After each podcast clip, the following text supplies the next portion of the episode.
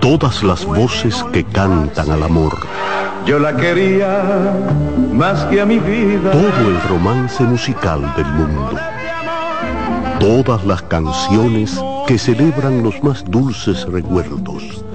Eso es Colombo en Bolero. Domingo, de 2 a 3 de la tarde por esta emisora. En CDN Radio. La hora CDN 10 de la mañana.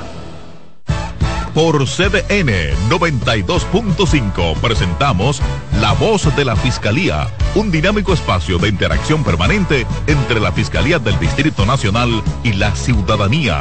La Voz de la Fiscalía, innovación, fortaleza, coherencia. La Voz de la Fiscalía.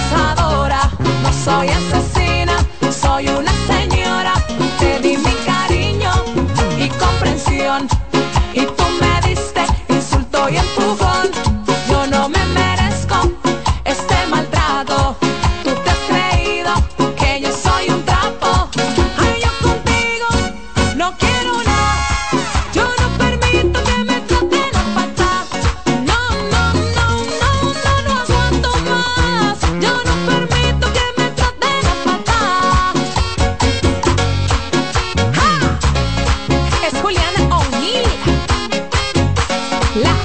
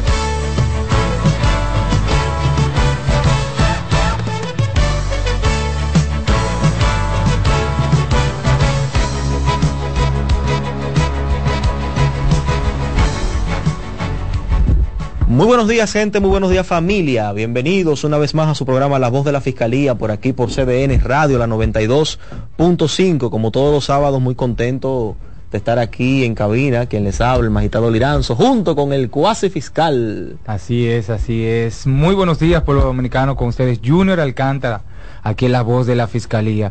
Y como siempre, agradecemos la sintonía que tienen cada sábado sabiendo que este programa es de ustedes, así que hoy hoy tenemos un no sin gana de eh, menospreciar, ¿verdad? A los demás eh, invitados que hemos tenido aquí en la eh, en este programa, pero hoy tenemos Acuérdate que una de las invitadas que hemos tenido aquí es la titular del distrito, no, que También- te no, lo por eso me estoy adelantando, por eso me estoy adelantando. Pero tenemos un invitado de lujo, fuera de lo normal, porque siempre invitamos jueces, fiscales, abogados, pero hoy no nos extendemos un poco más.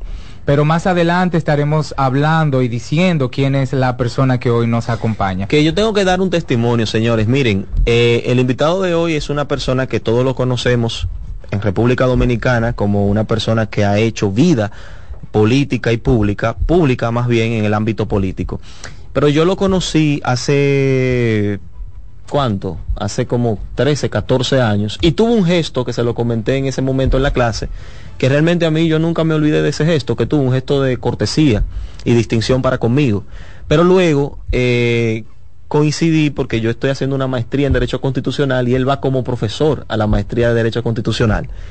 Y da una clase, toda una cátedra, totalmente académica, sin eh, inmiscuirse en los aspectos políticos como quizás la gran mayoría de los estudiantes pensaban que ocurriría por el perfil que él que la- nuestro invitado tiene el día de hoy. Sin embargo, respetó totalmente el escenario y dio eh, una cátedra apegado a los preceptos académicos como todos nosotros esperábamos y como también demandaba eh, el contenido curricular de esa maestría. Por tanto, para nosotros es un gran placer que él esté con nosotros el día de hoy acá para tratar este tema eh, tan importante que como siempre son temas eh, instructivos, temas informativos y que las personas que nos están escuchando pues de alguna manera pueden sacar algo positivo de los temas que tratamos en el programa. Así es, sí, el tema de hoy es la, eh, eh, legislatura y el proceso para la elaboración de leyes dominicanas.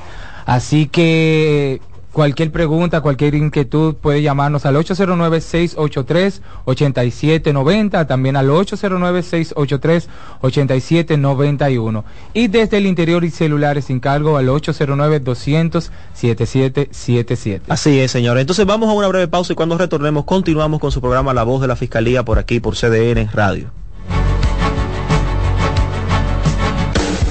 Estás en sintonía con CDN Radio. 92.5 FM para el Gran Santo Domingo, zona sur y este. Y 89.9 FM para Punta Cana. Para Santiago y toda la zona norte en la 89.7 FM. CDN Radio. La información a tu alcance. ¿Sabías que mantener un embarazo producto de una violación, incesto o cuando la vida de la mujer está en peligro es una violación del derecho a una vida digna? Tus derechos sexuales y derechos reproductivos son derechos humanos. Conoce, actúa y exige. Violencia de género es apoyarnos en alguna forma de abuso de poder para lograr que las mujeres se sometan a nuestra voluntad, logrando así que dejen de ser personas y se conviertan en objetos al servicio de nuestros caprichos y con serios daños físicos y psicológicos. Hombre dominicano, respeta el derecho de la mujer a vivir libre de violencia. Tu masculinidad es un gran poder para construir el buen trato. Mano a mano, por una masculinidad sin violencia. Un mensaje del Centro de Intervención Conductual para Hombres de la Fiscalía del Distrito. El abuso sexual destruye vidas. Ocultarlo también. Denúncialo. Llámanos. Línea Vida 809-200-1202.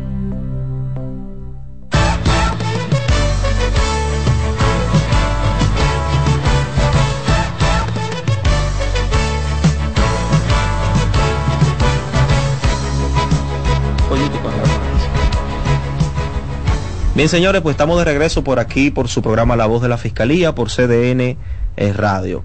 Eh, como saben, señores, en la semana eh, pasan acontecimientos importantes que tienen que ver con el mundo básicamente del, del derecho, los tribunales, el ámbito del derecho penal. Y esta semana no es la excepción, han pasado algunas cosas que creemos que deben de saber. Junior, tú tienes ahí la- las Sí, informaciones. es. Tenemos dos noticias y es que la Fiscalía de Santo Domingo, la Policía Nacional y la DNCD ocupan drogas y armas de fuego durante operativo en los Alcarrizos y Pantoja. También, eh, no sé si recuerdan el caso del chino, que Ah, el chino, el- mató a, a- a dos prestamistas. A dos prestamistas que le lo- y lo enterró en el patio de su casa, creo, ¿no fue? Concha, pero tú dices esa noticia así como con No, claro, así fue. pero está fuerte eso. Eh, sí, eh, bueno, el Ministerio Público logró una condena de 30 años en contra de ese ciudadano chino. Eh, lamentable el caso, un caso trágico, pero se hizo justicia, se hizo justicia. se hizo justicia. Uno siempre lamenta lo que pasa en este, en, no, no, no se espera que este tipo de cosas pasen y que pasen y que tenga que intervenir el Ministerio Público y conseguir condena con estos casos. Lo que se espera siempre es que se prevé, se pueda prevenir estos, estos casos tan lamentables. Así es, así es. Pero bueno, el Ministerio Público investigó, presentó en su momento la medida de coerción, presentó acto conclusivo y se, la condena fue finalmente, Junior, decías, De 30 de años. 30 años, sí, 30 claro, años. porque se trata de, de un asesinato, así fue Así es, tipificado, sí. ¿verdad? Distinto al homicidio, hay que marcar la diferencia. Muy, muy distinto. que Claro sabemos que el homicidio ya es una condena de 20 años. Sí, así es es. cuando no hay premedi- premeditación, no hay acechanza, eh, etcétera, etcétera. Así es. Bueno, señores, como habíamos anunciado, nosotros tenemos el día de hoy un invitado eh, especial, un invitado de lujo, que nos va a estar tratando el tema de la legislatura y el proceso de elaboración de las leyes. Así es. Esta persona tiene una vasta experi- experiencia eh, como actor, como funcionario del Poder Legislativo. Estamos hablando de alguien que fue tres veces diputado de la República Dominicana y dos veces senador por la provincia de Santiago. Que me corrija el, nuestro invitado si, si no es así. Nos estamos refiriendo a... Y fue, ah, bueno, un- a- algo que no se sabe de él. Fue fiscal también. Previo a ser diputado y ser senador, Un dato también importante. fue fiscal. Eso es un dato O sea sumamente como quiera importante. seguimos en el Y, renglón y de juez de paz. Y fue juez de paz. Juez de paz, de o sea, instrucción. Y ahora una se- eminencia. y se de- aquí está diciendo el rubio Charlie. Ustedes se acuerdan del el rubio Charlie. Está diciendo aquí, digan que fue fiscal también.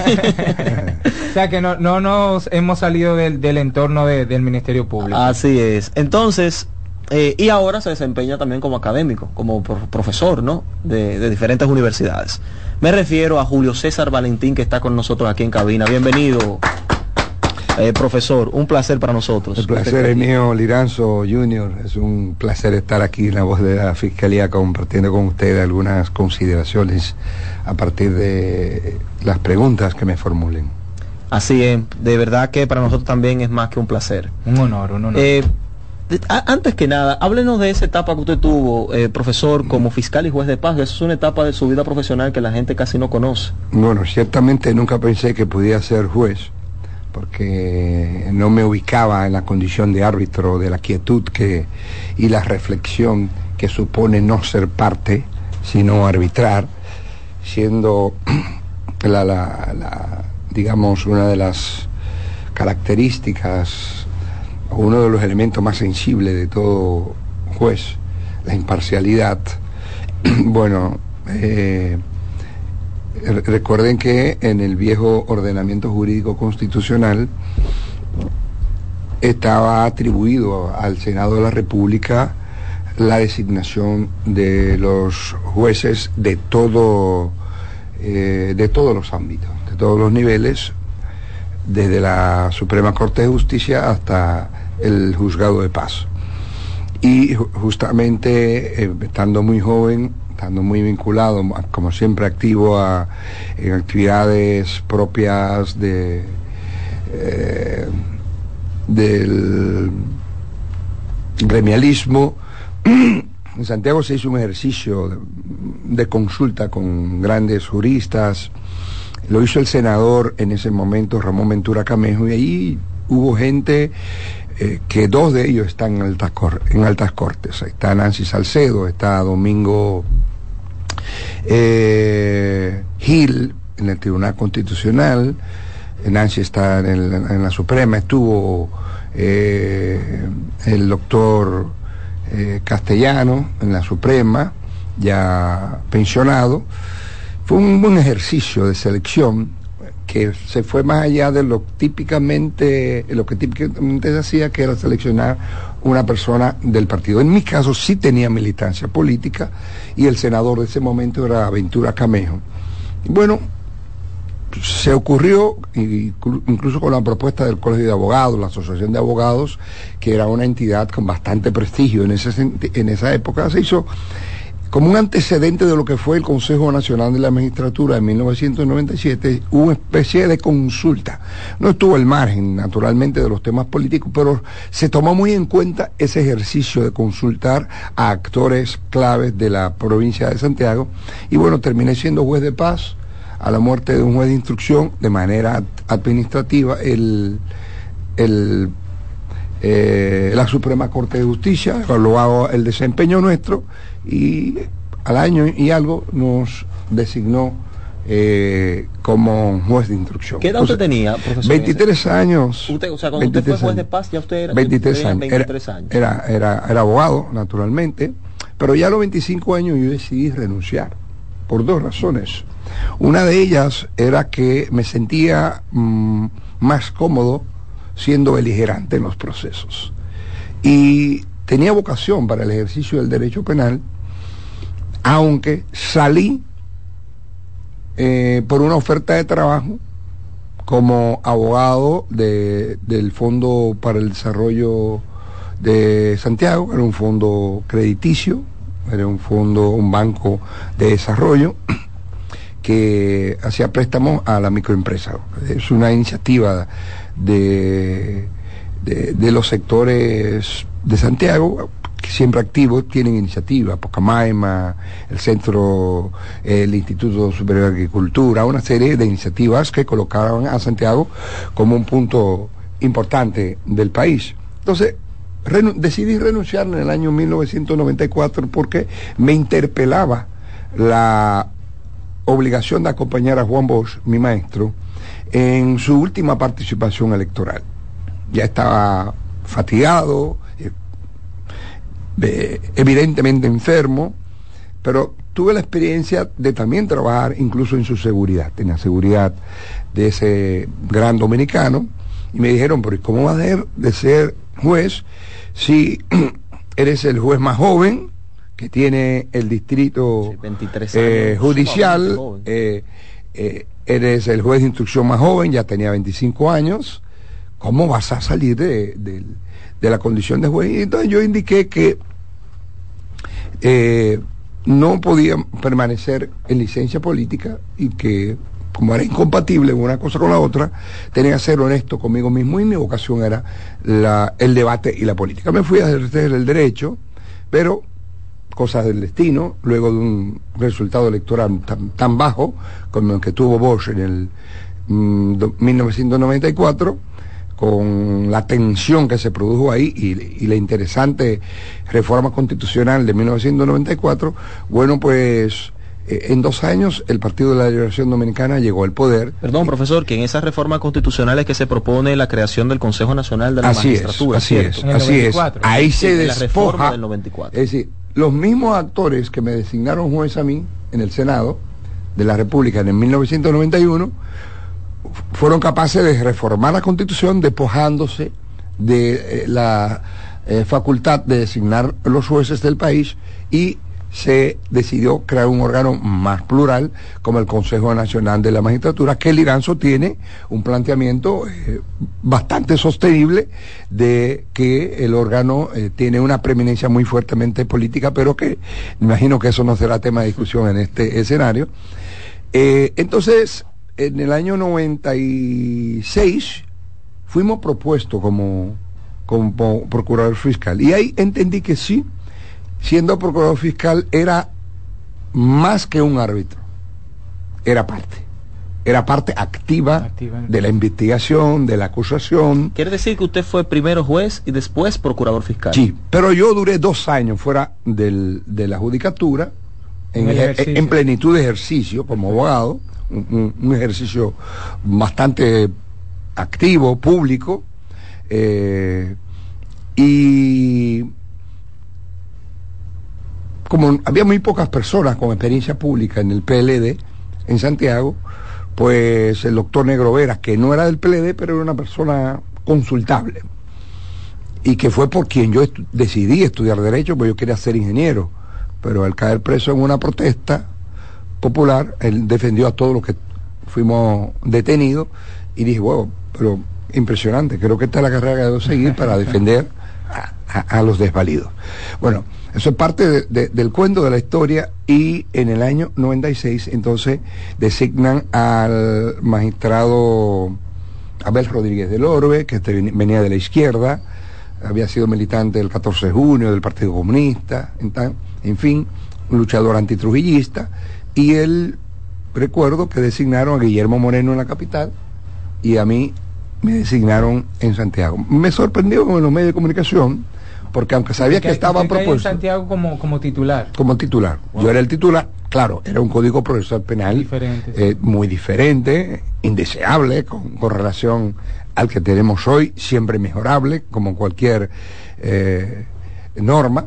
Eh, pero sí, fue, un- ¿Qué- qué fue- fue una experiencia interesante que nos dio visibilidad. Veníamos de una breve experiencia de ejercicio en la judicatura y entonces eh, creo que fue un, un, un periodo de dos años que, que marcó positivamente mi vida pública.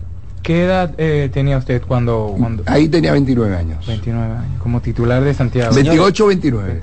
Muy Miren, joven, eso muy joven. Yo recuerdo incluso cuando ya este programa no es político, pero recuerdo también que se aducía mucho la juventud de Julio César Valentín cuando accedió al, al comité político, creo, del, del- del Del partido, del sí. PLD. Pero bueno, señores, eh, estamos hablando con Julio César Valentín sobre el tema de la legislatura y el proceso de elaboración de las leyes. En ese marco, quiero pues hacerle una pregunta, eh, profesor.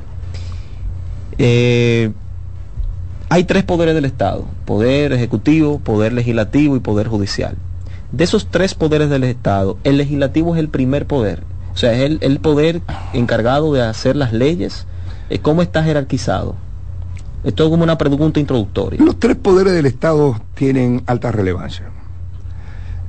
Eh, sin embargo, la Constitución de la República, cuando refiere lo que tiene que ver con la organización de los poderes, de los poderes del Estado, naturalmente, presenta en primer nivel, eh, dentro del cuerpo de artículos, al Poder Legislativo luego al Poder Ejecutivo y al Poder Judicial. Sin embargo, en mi eh, parecer no hay, di- no hay rango. en- rango en las potestades que tienen designadas. Son eh, facultades, roles eh, muy distintos. En algún momento hay algún tipo de conexión, hay una relación natural de interactuación entre estos poderes. Los tres tienen potestades eh, de iniciar el proceso legislativo, es decir, los tres tienen iniciativa legislativa, en el caso del Poder Ejecutivo, no como poder, sino la cabeza del Poder Ejecutivo, el Poder Judicial, la Suprema Corte de Justicia y en el caso del Poder Legislativo, cualquier legislador o grupo de legisladores. Sin embargo, insisto, no creo que deba hablarse de primer poder del Estado. Claro, la potestad de control que tiene es de altísima relevancia el poder eh, legislativo, como es el que elabora las normas a las que deben sujetarse los demás poderes, le da una preeminencia Ahí, particular. va- ahí va, ahí va. Pero además, además, porque es el más plural, el más diverso y el más expuesto a la visibilidad de la, de la sociedad. Es el poder del Estado donde reside eh, eh, digamos, eh, el mayor nivel de representatividad. Es el poder más representativo eh, en la democracia. ¿Quiénes representan ese poder? El poder legislativo. Legislativo, sí. Bueno, la, la Cámara de Diputados, el Senado de la República, la Cámara de Diputados, son dos poderes de un sistema bicameral. Tenemos otros países que son unicamerales. Yo simpatizo por el modelo unicameral, eh, pero lo integran eh, senadores, un senador por cada provincia. Es de los pocos países del mundo que tienen un solo senador por cada provincia, en casi todos los países, son demarcaciones o nacionales o demarcaciones por departamento o por eh, provincia donde se elige más de un legislador para garantizar la proporcionalidad, es decir, para garantizar que más de una fuerza política pueda estar representada. Por eso vemos que en las últimas décadas en República Dominicana un partido ha tenido un número de escaños muy alto con relación a los demás. Sin embargo, en la Cámara de Diputados está integrado por 190 diputados, distribuido eh, 178 eh, de elección nacional, cinco, perdón, electo en las demarcaciones, en las provincias, eh, mm, siempre debe ser más de dos, no importa el tamaño de la población, eh, para garantizar la representación, así es señala la Constitución, la representación de las minorías, es decir, que más de una fuerza política tengan potencialmente la posibilidad de alcanzar algún escaño. Eh, mientras más grande es la demarcación, más probabilidad de que eh, un solo partido no se quede con eh, todos los escaños, sino que participen, que entren escaños por distintas demarcaciones. Hay cinco diputados electos por el número de votos que acumulan los partidos políticos a, eh, a nivel nacional. Se hace un, una sumatoria de los votos a nivel nacional y se determina eh, quiénes son diputados nacionales. Yo aspiraba siempre a que fueran 30 diputados nacionales, porque el voto preferencial que existe en República Dominicana hace de los congresistas congresistas muy próximos. Pero, por ejemplo, académicos es muy difícil que lleguen al Congreso. Eh, personas que están dedicados al día a día del partido, economistas, personas que podrían aportar a la calidad del debate, a sustanciar los debates antes de someter a sanción o a votación en el plenario, eh, creo que, que le hace falta esa posibilidad. Yo, yo por ahí también quería eh, direccionar Y un poco. también hay siete diputados electos en demarcaciones en el extranjero. Por ahí quería también redireccionar un poco la pregunta, eh, eh, profesor, en el sentido de que en el marco de la legislatura, obviamente, los diputados y senadores, que son los legisladores eh, debita- debidamente votados por sus votantes para que representen en ese poder eh, al, al pueblo, ¿no? En la creación de las leyes, no necesariamente tienen todos eh, un conocimiento de lo que de lo que es el derecho o si se quiere ni siquiera de lo que es propiamente una ley. Hemos visto eso en algunos casos. Entonces queremos preguntarle qué es lo que ocurre ahí, o sea, cuáles son los filtros que hay para un legislador, Eh, cómo operan las cámaras en, en la legislatura o cómo usted ve, cómo usted eh, visualiza que puede ser el perfil de un legislador. Bueno, el perfil lo define, lo define el pueblo. Yo siempre he, sido partidario de una, de una apreciación de una experta, una politóloga muy reputada, Anna Pitkin, que señalaba que el Parlamento, el Congreso en cualquier parte del mundo no es más que un espejo de la sociedad. Y si en la sociedad hay personas con carencias, pueden, eh, pues probablemente pueda, si tiene derecho al voto, eh, resultar electo una persona con carencia. Pero también hay personas con bastante formación. Entonces, eh, los pueblos son los responsables. El pueblo es el depositario de la soberanía nacional, de la soberanía popular. Y no hay función electa o no hay poder público que no sea el producto eh, directo o indirectamente de esa lo que ha soberanía. elegido el, el pueblo. ¿No? Entonces, es el pueblo que determina. Pero ¿qué pasa Entiendo que no debe haber ningún filtro que no sea evaluar la competencia, la honestidad, la vocación de servicio, la disposición a canalizar preocupaciones como representante, pero eh, eh, el, el legislador, evidentemente que es siempre recomendable que tenga algún tipo de conocimiento, pero no tiene que ser un jurista, no tiene que conocer de derecho. Para eso hay un conjunto de expertos que ahí sí, siempre, de manera progresiva, el Parlamento en cualquier parte del mundo debe cualificar el proceso de elaboración de las normas y el ejercicio de cualquier otra práctica o cualquier otra actividad, sea de control, de investigación, de lo que sea, debe estar acompañado de un cuerpo profesional, de un personal eh, con recursos técnicos, científicos, académicos, que hagan del proceso de elaboración de la norma. Porque la- el papel del legislador al final es, eh, eh, es termina en una decisión de tipo político. Y la decisión de tipo político lo debe estar es acompañada de garantizar la calidad de elaboración del texto. Por ejemplo, no hay que ser un científico para que un legislador, ni hay que tener un título de bachiller para decir, bueno, el plástico está arruinando el mundo. En 1900, en el año 2050, habrá más plásticos en el mar Caribe y en el océano Atlántico que peces. Y eso es terrible. No hay que ser un científico. Lo que hay que buscar es buenos técnicos que elaboren el texto. La voluntad política del legislador es frenar el plástico de un solo uso. Por ejemplo, yo introduje un proyecto que no se aprobó porque se quiso discutir un proyecto más amplio de residuos sólidos donde yo planteaba la eliminación gradual en un par de años de los recipientes plásticos de un solo uso. Puede existir el plástico, pero para múltiples usos, porque si no, vamos a generar un daño ambiental irreversible. Ya es terrible.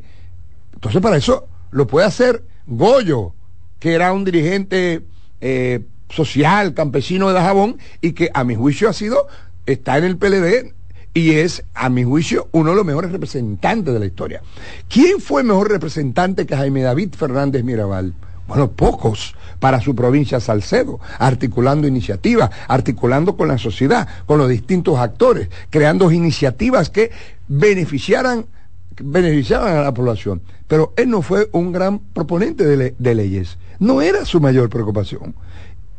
Sin embargo, tenían mucha estima porque son muchas las facultades del, congresista. En ese sentido, sí creo que yo votaría por una persona competente, eh, honesta, preparada, y de eso hay mucho, por ejemplo, aquí en el Distrito Nacional. Pero como un todo cuerpo colegiado electo por el voto popular, no se va a elegir un cuerpo de eh, público eh, bajo los cánones o la mirada y- idealista de Platón, ¿no? De esa república donde solo los sabios, las personas con alta sabiduría, con alta formación, eh, llegaran a- al gobierno, a la, a- a la cosa pública. No, si el pueblo es diverso, nadie eligió ser pobre, ni nadie eligió ser analfabeto, entonces, como uno de los grandes logros de la democracia contemporánea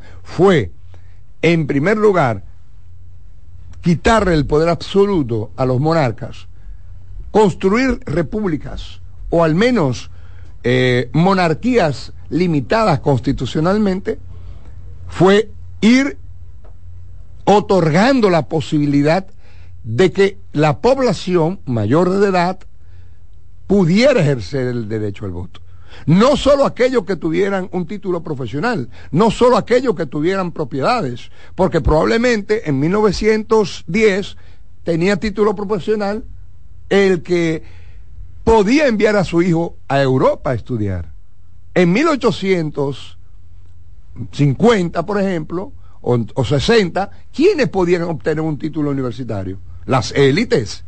Ningún muchacho talentoso, si era pobre, llegaba a estudiar. Entonces, un logro, por ejemplo, de Ferdinand Lasalle, que lo conocen más como eh, por su obra que es la Constitución, en su programa del Partido Social, Socialista Alemán, él propugnaba, igual que todas las izquierdas de Europa, por el derecho a que los obreros, que era mayoría, tuvieran el derecho a votar.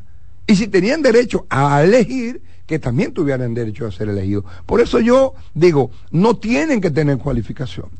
Deben tener cualificación moral y tener sensibilidad y compromiso, porque cualquier dirigente sindical, como Fidel Soto, por ejemplo, que fue, creo, diputado, siendo un hombre de izquierda, en los años 60 o 70, podía ser tan buen eh, legislador o tan honesto como el doctor Jotin Curi, que era una persona súper dotada Profesor, en términos una- yo le tengo- intelectuales. yo le tengo una- en ese sentido, lo- de lo que han carecido los congresos es de cuerpos técnicos. Cuando yo fui presidente de la Cámara de Diputados, por ejemplo, seleccioné unos decenas de profesionales que algunos hoy incluso están en altas cortes, economistas, juristas, para acompañar en ese proceso de elaboración de, de las leyes y que esa voluntad de una iniciativa legislativa no eh, tuviera o los errores ortográficos, las incongruencias, las repeticiones con relación a otras normas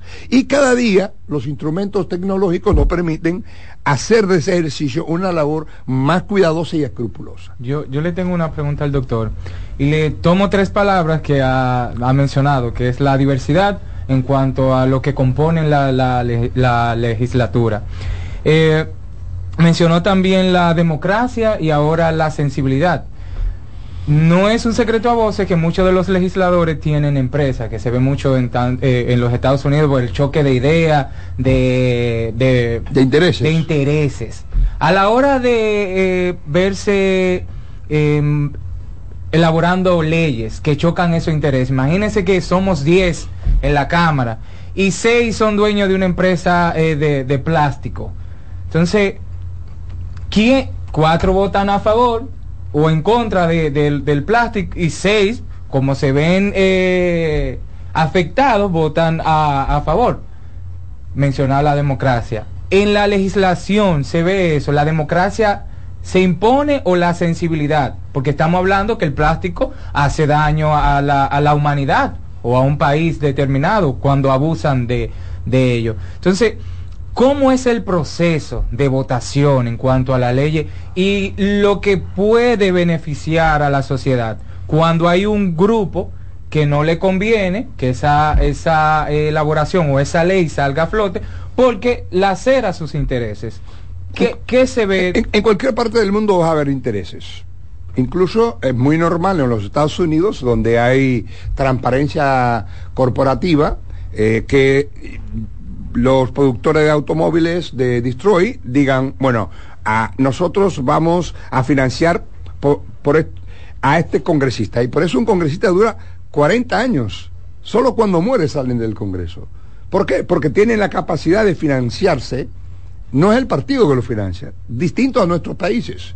Pero ese, ese, ese congresista en general responde cuando hay una norma que afecta a esos intereses, lo, lo, eh, lo va a defender. Igual los productores de café. Por ejemplo, yo era diputado de una zona cafetalera y cada vez que venía una reforma fiscal, digo, no, no, al café no. Porque es sensible a mis representados. Yo soy responsable. Pero quizás el legislador dice, bueno, yo recibo financiamiento y lo declaro de los productores de automóviles, de la Asociación de Productores. Otros reciben de la Asociación de Rifles. Pero ahí el legislador dice, no, yo no acepto eh, porque yo estoy en contra de la venta libre de armas, los demócratas. Y los republicanos dicen, no, no, sí, financien, no. La- los colectivos gay y los sindicatos financian a los demócratas. Otros empresarios a los, a los eh, eh, republicanos que son más conservadores. Eso es normal. Pena que en este país el empresariado no observe que yo siempre les lo decía a muchos empresarios, ustedes tienen, han tenido legisladores honestos, Camejo, Víctor, eh, García Suet, eh, Domínguez Brito, Eduardo Estrella, eh, Víctor Méndez, y ustedes no lo financian. Lo financia el partido o algunos empresarios de la capital. Cuando nosotros cuando defendemos a muerte que no se toque el tema de zona franca, porque nos genera 85 mil empleos. Pero es beneficiada la estabilidad social del país, es beneficiada la economía. Pero los más beneficiados son ustedes, los empresarios, que no hacen esa actividad porque aman a la humanidad. No, ustedes lo hacen porque les genera pingües beneficios.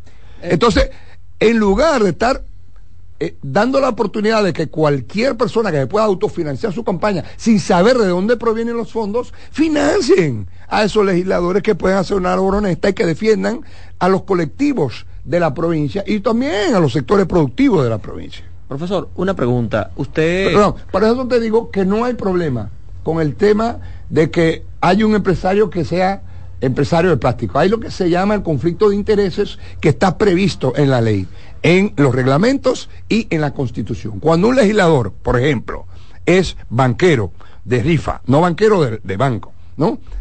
Tiene un negocio de eso de bancas de apuestas y viene una discusión que pretende grabarlo, como ha sucedido. Yo mismo llegué a llamar legisladores, legislador, usted no puede votar. Porque como la constitución no le prohíbe a usted tener negocio y es una actividad que tributa, ¿verdad? Es una actividad eh, legal, usted no puede votar en esta discusión. Es más, no tiene derecho a la palabra en esta, en esta, en esta discusión. Porque usted estaría incurriendo en una falta. Y esa falta se llama conflicto de intereses.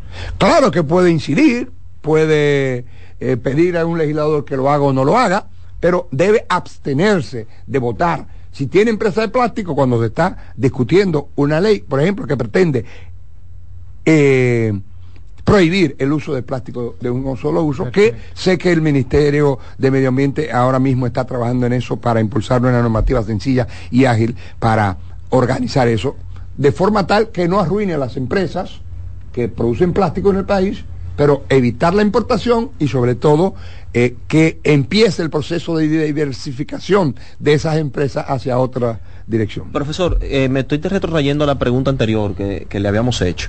Eh, citándole un texto que usted seguro lo conoce, me parece que usted incluso lo citó en la clase que recientemente tomamos con usted, sobre el gobierno de los jueces. Ese es el texto, el gobierno de los jueces. El autor hace una crítica en ese texto diciendo que resulta curioso que eh, basado en un principio democrático, por ejemplo, tres jueces en órganos colegiados tomen decisiones que tienen que ver con cosas tan fundamentales como la libertad de una persona, por ejemplo, y que esos jueces no hayan sido el producto de una elección popular. Esa es una crítica que ha hecho el autor en ese texto. Eh, algunos países han querido democratizar también el sistema el, el- poder judicial, por ejemplo en la parte penal, incluyendo el- la figura del jurado, donde gente del pueblo pues va y decide sobre causas penales, por ejemplo, a lo que le llaman jueces legos. Entonces yo le pregunto, si su criterio con respecto a, a la no tecnificación, vamos a decir, del perfil que postula para ser legislador, eh, se basa en un principio esencialmente democrático, eh, entonces usted aplicaría ese mismo criterio para el Poder Judicial y los jueces. No, es que los ¿Por jueces, qué? ¿Cuál es la porque diferencia? los jueces no son producto de la elección popular. Y Sí, pero la, estamos, la- hablando la de, propia, estamos hablando de lo que debería de ser. sí, la propia constitución establece unas, una- unos requisitos de, de elegibilidad. Y esos requisitos deben ser cumplidos estrictamente. No puede haber un ingeniero siendo juez. No puede haber un economista. Tiene que ser un abogado con tantos años en ejercicio de la profesión. eh, es decir, un, decálogo de, de requisitos. Eh, en el caso del legislador eh, y del propio presidente de la República, en ninguna parte del mundo existen restricciones de tipo, por ejemplo, académico. Debe ser profesional de tal área, debe tener por lo menos el bachiller. Aquí hay ejemplos de patriotas eh, eh, dominicanos que no fueron profesionales como Bosch, un buen presidente. Bueno, y tuvimos también casi al doctor Peña Gómez, un hombre sobresaliente, al doctor Balaguer, para mí abyecto, pero un hombre Pero vos hubiese sido un buen juez. pudo serlo si hubiera sido jurista, pero la constitución lo restringe. La constitución lo restringe. Es mejor eh, eh, saltarse la oportunidad y eh, evitar que una persona que no sea profesional del derecho, que no conozca los códigos, los textos, la doctrina, la jurisprudencia, vaya a tomar decisiones eh, que podrían estar, ser justas, pero no sustentadas en derecho. Eh, y, por ejemplo, tenemos el caso del presidente Lula. Tenemos, tenemos presidentes con PhD en Harvard, como el presidente peruano, que está ahora procesado. PhD en Harvard. Fue un, fue un desastre. Un desastre. Lula da Silva estuvo hasta en prisión y fue aclamado por el voto popular. Traigo, Llegó a quinto curso porque él no eligió su cuna. Él nació hijo de obreros. Su vida fue de obrero. Como obrero se hizo luchador en favor de la democracia y de los derechos de los humildes, de los trabajadores. Quinto curso, bien acompañado por el mejor de los economistas brasileños de todos los tiempos, un hombre que no era de izquierda como él, sino un economista sensato, sereno, equilibrado, y logró sacar 40 millones de personas de la pobreza. Eso es lo que quieren los pueblos, que le toquen la piel en derechos, en soluciones, en respuestas. Y en definitiva, tú te imaginas que se hubiera establecido la restricción de que para ser presidente hay que ser por lo menos profesional. Bolsonaro es profesional. Y este yo- señor es impresentable. Pero yo le pregunto al legislativo, el legislador, el juez. El juez sí debe ser, ser un profesional. Eh, para ocupar determinadas funciones sí hay que ser un profesional. Pero yo no creo que para ser ministro de deporte haya que ser un doctor o un licenciado eh, en educación física. Para nada. Jay Payano fue un buen deportista y creo que fue, óigame, no simpatizo por su partido, pero fue un buen ministro. Incluso Jaime David, no, no- bueno, jugaba fútbol, pero él, lo que, él es que es psiquiatra e ingeniero agrónomo. Hay cuestiones de una función ejecutiva que no hay por qué exigir algunas credenciales, ¿no? Sino la idoneidad para ejercer el cargo. En el caso del Congreso, como cuerpo colegiado, lo que siempre insisto es, siempre votaré por un profesional, porque ya no hay excusas para no ser profesional. Sin embargo, lo que hay que tener siempre es buenos asesores y que las bancadas partidarias que le asignan unos fondos, en lugar de nombrar compañeros, sí, nombre una parte de compañeros para determinadas en el proceso de Por ejemplo, yo fui... y en el yo- proceso de creación yo de fui- yo- existen esos técnicos. Sí, sí, claro. Que dan asistencia Sí, a los claro, buenísimos. Algunos buenísimos, excepcionales diría yo. O sea, que Bueno, en la maestría, dentro- dentro en, la, ma- del- en la clase del que le impartía a usted de Derecho Parlamentario, estaba Luis Domínguez, Máximo Luis Domínguez. Me parece que una persona muy joven, pero muy talentosa, muy informada. Y lo que va a aprender ahí será muchísimo. Y, y déjame decirle, es muy demandante de trabajo, pero está el doctor Werner Félix, que yo lo conocí en la Comisión de Justicia que yo presidí, y el doctor Werner Félix, mi queja era que, que había muy pocos técnicos. O sea pero que el doctor, ese- esa persona, te estoy hablando de una persona con PhD. Y cuando había algún error, el departamento de técnico encargado de, de, de- de evaluar eso decía, mire, eso es inconsistente, eso es inconstitucional, eso es insostenible, pero eso está modificando tal norma que tiene características de ley orgánica y esta que están que se está conociendo es una ley ordinaria, una- por hay- tanto, hay te- quiero- eso va a afectar en el proceso de elaboración y el, el proceso de, de, digamos, de aprobación de la ley. En consecuencia, tienen que pensar en o excluir esa parte o construir la mayoría calificada para eh, modificar una normativa que es de naturaleza eh, orgánica. Doctor, ¿cómo llegan las leyes? O sea, ¿cómo se, el, el magistrado hablaba de la elaboración, pero ¿cómo ustedes eh, logran establecer o elaborar las leyes? O sea, al- algún diputado, algún senador eh, hace un proyecto por eh, X cosa que pase en la, en la sociedad. O sea, ¿cómo se elaboran? ¿Por qué llegan o cuál es la necesidad para que el legislador tome... Bueno, eh, no solo el legislador, tiene iniciativa legislativa el presidente de la República, en representación del Poder Tiene Ejecutivo. iniciativa legislativa. Sí, es decir, puede iniciar el proceso legislativo el, el, el, el, el, presidente de la República. Pero también tiene iniciativa la Suprema Corte de Justicia. No el presidente de la Suprema Corte de Justicia, la Suprema Corte de Justicia. En materia judicial. Es decir, el presidente puede formular una propuesta de ley en cualquier área. El legislativo en cualquier área, menos en la iniciativa de la ley de presupuesto del Estado. El, a la Junta Central Electoral en materia electoral. Por eso se le cuestionaba a la Junta Central Electoral que en un momento tomó la iniciativa de un proyecto de ley de partidos políticos. Le digo, no, no, ustedes tienen facultad para iniciar un proyecto de ley en materia electoral. La ley de régimen electoral pueden pro- proponer una modificación, pero no tienen facultad para la ley de partido, porque la ley de partido no es un tema propiamente o únicamente electoral. Y el ciudadano, el ciudadano. Entonces los ciudadanos, Tienen, dice la Constitución de la República, que tiene un 2% de la población con relación al padrón electoral que votó en las últimas elecciones, puede impulsar la iniciativa legislativa popular, legislativa del pueblo. Ellos elaboran el proyecto, un grupo de ciudadanos eh, eh, demandan, por ejemplo, yo he dicho, mira, las exoneraciones de vehículos hay que eliminarlas. O en algún momento el pueblo se va a constituir, va a presionar para convocar un referéndum y será un referéndum que va a revocar eso.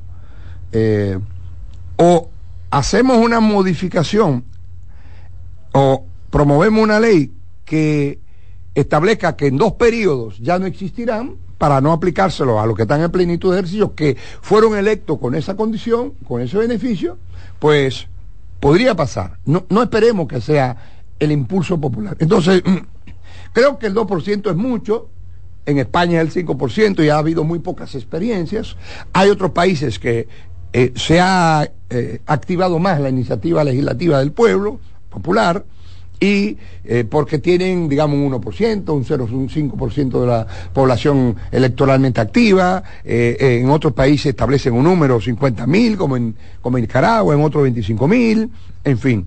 Se- sin embargo, es una vía excepcional, pero está abierta para que ante la actitud cerrada de la clase política en el Congreso, adoptar o discutir un tema determinado, se provoque o se obligue a la discusión. Naturalmente, para esto debe existir una ley que regule la iniciativa legislativa popular, que estimo que debe ser una ley Que no existe que no restrinja, sino que amplíe y facilite las posibilidades de que el pueblo o una parte de la población, al margen de sus diputados y diputadas, puedan propiciar o puedan iniciar eh, un proyecto legislativo. Profesor, quedan tres minutos. Le hago una pregunta, rápido.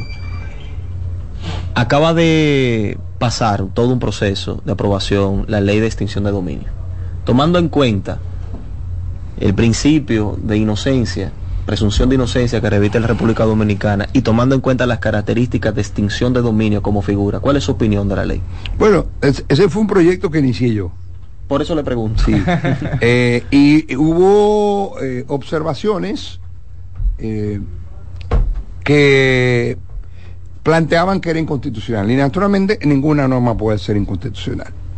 Sin embargo, lo que se procuraba no era violentar el principio de non bis in idem, es decir, que nadie puede ser procesado dos veces por la misma causa, sino resolver un problema serio de personas que se enriquecían producto del crimen organizado, del narcotráfico, de la corrupción, lo procesaban penalmente, lo sancionaban, pero no le decomisaban sus bienes. Narcotraficantes condenados en los Estados Unidos, cuando volvían al país, sus bienes lo obtenían de nuevo. Entonces, la idea es procesar penalmente a la persona y luego abrir la oportunidad, si no se observó la persecución de los bienes, la posibilidad si no- de procesar los la licitud de los bienes. En, en caso de que no se haya decomisado en el proceso penal. Exacto, en caso de que no se haya Pero eso no fue decomisado. lo que se aprobó. Sí, sí, no, claro. Eh, eso no significa que independientemente de, de, de un proceso judicial, con posterioridad al- a un proceso judicial en la que haya intervenido o no condena, se determina, oye, pero estos bienes son producto del crimen organizado. Demuéstreme usted. Recuérdese que en el caso, por lo menos de la corrupción, hay un proceso de inversión del fardo de la prueba ex- ex- excepcionalmente establecido en la nueva constitución. Es al Ministerio Público a quien le corresponde procurar las pruebas y demostrar que esos bienes son ilícitos. A partir de la nueva constitución, al menos en los casos de corrupción, usted tiene que demostrar la licitud de los bienes cuando usted ha estado en el ejercicio de una función pública. Es decir, es la, es la vía más fácil, más práctica de poder combatir la corrupción realmente. Pero además de eso, el crimen organizado, el narcotráfico, que tiene tantos tentáculos y un mundo tan global, bueno, pues es muy fácil mover bienes, eh, ocultar bienes, eh, o lo peor, conozco 20 narcotraficantes condenados en República Dominicana, en Canadá, en Estados Unidos y en España, y aquí, cuando vuelven, recuperan todos sus bienes que fueron producto del crimen. Bueno, señores, hemos llegado lamentablemente al final de este interesantísimo programa y hemos tenido como invitado especial nada más y nada menos que a Julio César Valentín, tres veces diputado, dos veces senador, fiscal y juez antes de su carrera legislativa, hablándonos sobre el tema, realmente varios temas, porque hoy hablamos de poderes del Estado, De hoy hablamos de iniciativa popular, hoy hablamos de proceso de creación de las leyes y para nosotros estamos realmente muy agradecidos que usted haya No, aceptado. nuestra gracias, gracias a ustedes. Así que, señores, será hasta una próxima por aquí, por su programa La Voz de la Fiscalía. Así es. Por CBN 92.5 hemos presentado La Voz de la Fiscalía, un dinámico espacio de interacción permanente entre la Fiscalía del Distrito Nacional y la ciudadanía. La Voz de la Fiscalía, innovación, fortaleza, coherencia. La Voz de la Fiscalía. Escuchas CDN Radio, 92.5 Santo Domingo Sur y Este, 89.9 Punta Cana y 89.7 toda la región norte. En la vida hay amores que nunca Todas las voces que cantan al amor. yo la quería más que a mi vida. Todo el romance musical del mundo. Todas las canciones que celebran los más dulces recuerdos. Eso es Colombo en Bolero. Domingo, de 2 a 3 de la tarde por esta emisora.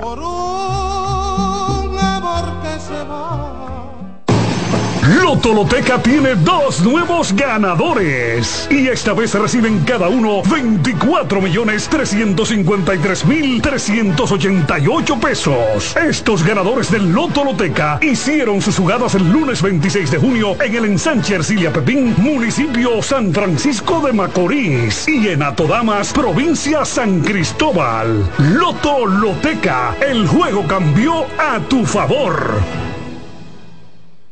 ¿Llenarías tu casa de basura? ¿Continuarás cortando árboles? ¿Seguirás conduciendo sin una ruta y una agenda mientras contaminas el ambiente? ¿Continuarás desperdiciando agua y energía eléctrica? Eres causante de daños al medio ambiente. Esperemos que no. Es responsabilidad de todos ser defensores del medio ambiente. Fundación Cuidemos el Planeta con Reyes Guzmán. Hola, ¿qué tal? Soy Insuriel con informaciones importantes para esta temporada ciclónica 2023. Si tiene árboles cerca de su propiedad, pode las ramas secas. Adquiera lonas y bolsas plásticas para cubrir equipos que puedan dañarse con el agua. Mantenga la sintonía con CDN Radio para ampliar esta y otras informaciones. 13 de julio en el Teatro Nacional Eduardo Brito, recibimos la catorceava gala de estrellas de la danza mundial a beneficio de la Fundación Nido para Ángeles. Altos exponentes de la danza clásica y contemporánea de España, Alemania, Estonia, Rusia, Brasil, Francia, Holanda y República Dominicana nos deleitarán en una sola función ofrecida con calidad y alto virtuosismo en beneficio de muchos que lo necesitan. Jueves 13 de julio, boletas a la venta en el Teatro Nacional y Huepa Tickets. Invita CDN.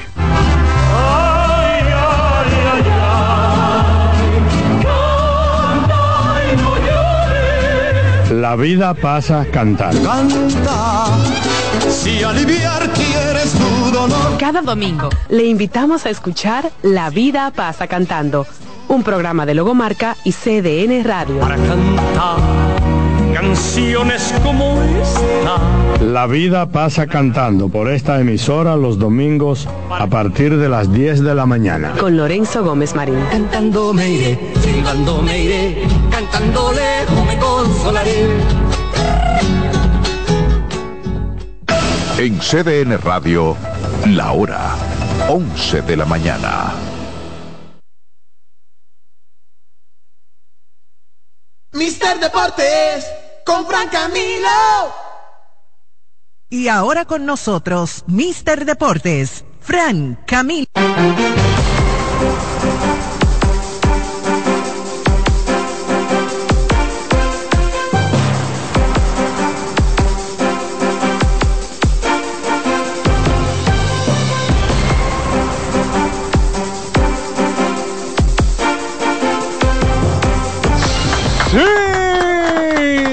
Bienvenidos una vez más a Mister Deportes. Como cada semana un equipo de profesionales trabajando para usted y gracias, gracias, gracias, gracias, gracias, gracias. Primero a Dios, antes que cada cosa y luego cada uno de ustedes que son los que nos hacen valer, los que nos traen siempre con muchas informaciones inspirados para ustedes que tienen ya más de 10 años escuchando este programa. ¿Cuántos años tiene este programa ya?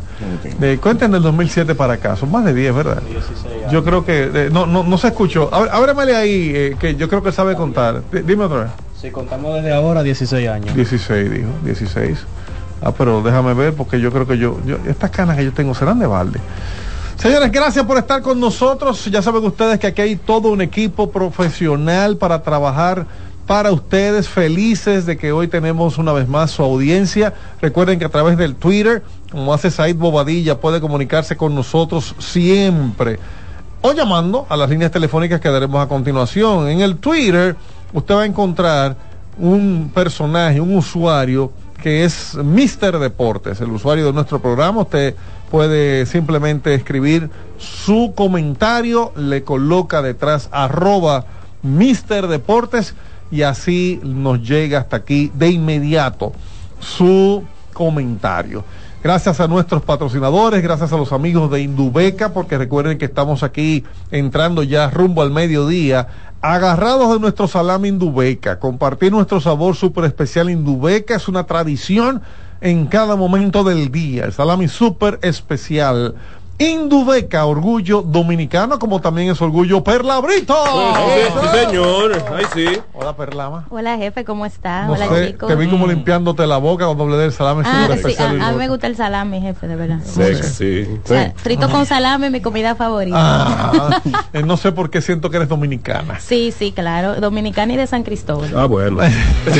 Bueno, muchas cosas que hablar, muchas cosas. Como un tu adjetivo, caso, eso. En tu caso, me gustaría que me digas qué te ha parecido la participación de República Dominicana en el baloncesto femenino de los centroamericanos y del Caribe y además que hoy inicia la AmeriCup femenino, la Copa América de la, la Copa de las Américas femenina que estará en vivo a las 10.40 de la noche juega República Dominicana contra México y eso estará por CDN Deportes. Yo estoy muy feliz de lo que han hecho las chicas en el baloncesto del baloncesto nacional y porque no es una selección que normalmente le damos mucho seguimiento y esta semana definitivamente fue la semana de la selección de baloncesto femenina del país pasaron todas las rondas de manera invicta y quedaron en los centroamericanos con esa medalla de plata pero que sabe a oro caímos en ese último juego ante el equipo de Islas Vírgenes, Al pero cual le habíamos ganado ya. Exacto, le habíamos ganado, pero fue un juego muy interesante donde se vieron las chicas en algunos momentos eh, se iban abajo con marcador hasta de, de doble dígito y, y en todo momento supieron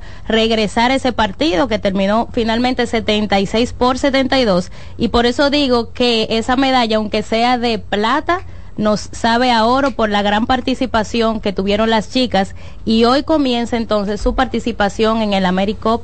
Están en el grupo B, se jugará en México y se estarían enfrentando a los siguientes equipos en esta primera ronda. Canadá, Puerto Rico, México y Colombia. Los partidos serán hoy sábado, inician contra México a las 10 y 40, luego juegan domingo, lunes y miércoles. De pasar a la siguiente ronda, pues ya le diríamos eh, cómo serían esos, eh, eh, esos juegos. Ahora, a propósito de que mencionamos los centroamericanos y del Caribe, Dominicana ya tiene nueve medallas de oro, ya se posiciona en el lugar número seis. Recuerden que se estaba esperando llegar al lugar número cinco, que sería revalidar nuestra posición en la región. Número seis, recuerden que se estaba esperando llegar al lugar número cinco, que sería revalidar nuestra posición en la región. Y esos juegos están exclusivamente para escucharnos porque eh, iría a ver los juegos. Gracias a todo el que ha escrito, gracias a todo el que ha hablado de la transmisión del fanático.